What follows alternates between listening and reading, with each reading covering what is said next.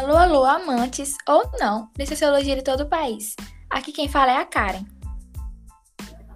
E aqui é a Daisy. O episódio de hoje foi escrito por mim, Karen Suelen. Bom, o tema de hoje, que é o quarto episódio dessa temporada, ainda irá tratar do carisma para ver, mas dessa vez relacionando a influência carismática e a polarização política que se vive hoje em dia, tanto no cenário nacional quanto no internacional, como por exemplo nos Estados Unidos. Sim, mas aqui nós iremos focar apenas no âmbito nacional. Bem, desde o que vemos em Weber, com a sua definição de Estado moderno racional e tudo que o compõe, vivemos um cenário de crise decorrente originalmente da falta de racionalidade social e política. Concorda, Karen?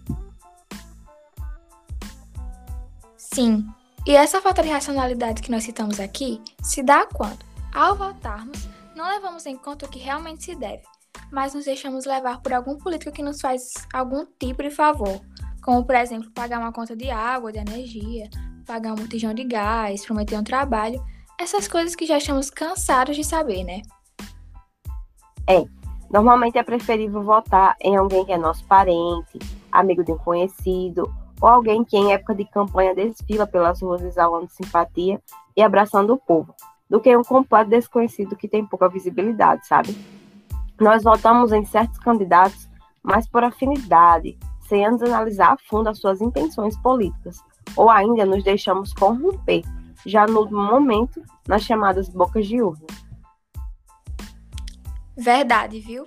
Vemos isso predominando sempre na época das campanhas. Então, é sempre assim, já até virou rotina. Continuamos a valorizar a beleza, a erudição e o carisma sem analisar o todo e acabamos elegendo gente que sequer se qualifica enquanto leitor. É, e ao corrompermos o nosso voto dessa forma, sendo influenciados por questões principalmente carismáticas e não racionais, retardamos o desenvolvimento da nossa nação e prorrogamos ainda mais esse quadro de miséria social, de corrupção e até de intolerância. Tudo isso devido ao despreparo e aos desvios de caráter dos governantes que nós mesmos elegemos ao não examinarmos e pensarmos racionalmente o nosso voto. Verdade. É tão notório que nos deixamos levar por coisas como essas que os candidatos sabem como seduzir o povo e garantir a sua devoção.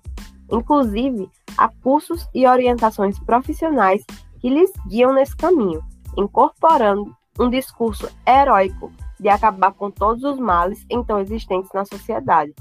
Não se faz necessário citar explicitamente, mas todos reconhecemos frequentemente e atualmente isso em nossos últimos representantes. E a polarização política, que é algo que estamos vivendo e tem sido arduamente debatida, se configura na divisão da sociedade em dois polos com ideologias extremas. É, muitas questões já foram apontadas como causas desse fenômeno: a corrupção, as operações da Lava Jato, o impeachment da ex-presidente Dilma Rousseff, a crise econômica, os altos índices de desemprego, as disseminações das fake news, o surgimento de debates morais e religiosos nas bancadas políticas e também a própria radicalização dos discursos de nossos candidatos e representantes. Diante de tudo isso, que surgiu e se fortaleceu um forte sentimento antipetista, o qual é muito instigado pelo nosso então presidente brasileiro, Jair Bolsonaro. Bem lembrado, Karen.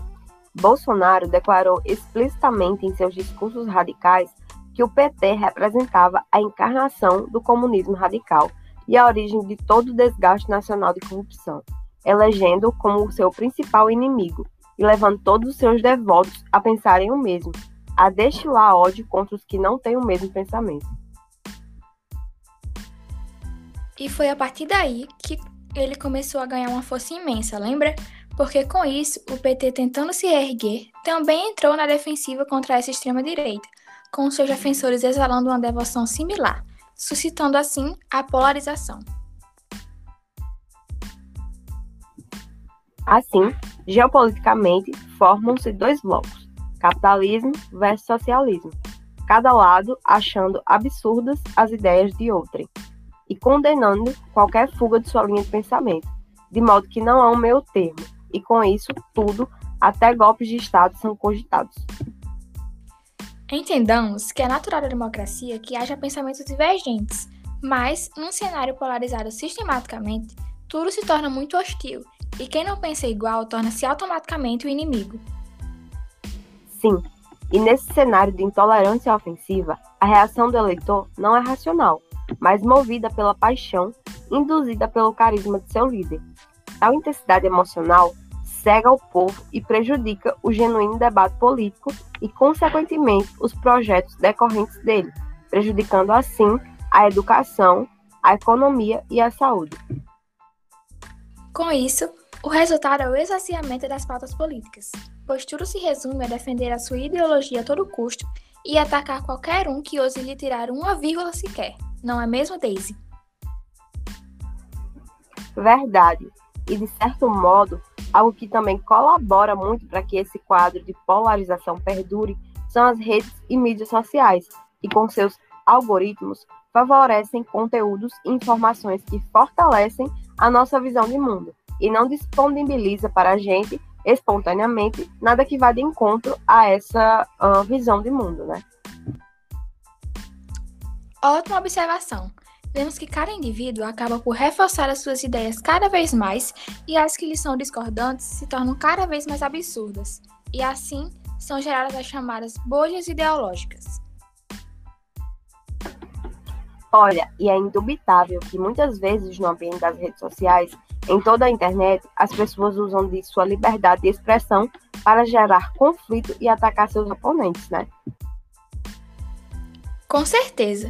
E diante de tudo isso que expusemos, percebemos um cenário de uma imensa falta de empatia, respeito, tolerância, críticas conjuntivas, enfim.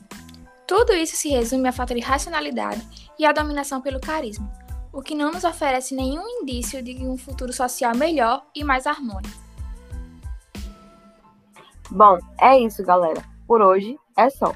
Logo, logo nós iremos lançar o quinto e penúltimo episódio dessa nossa primeira temporada.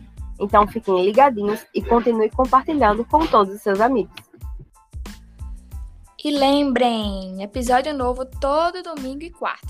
Até a próxima!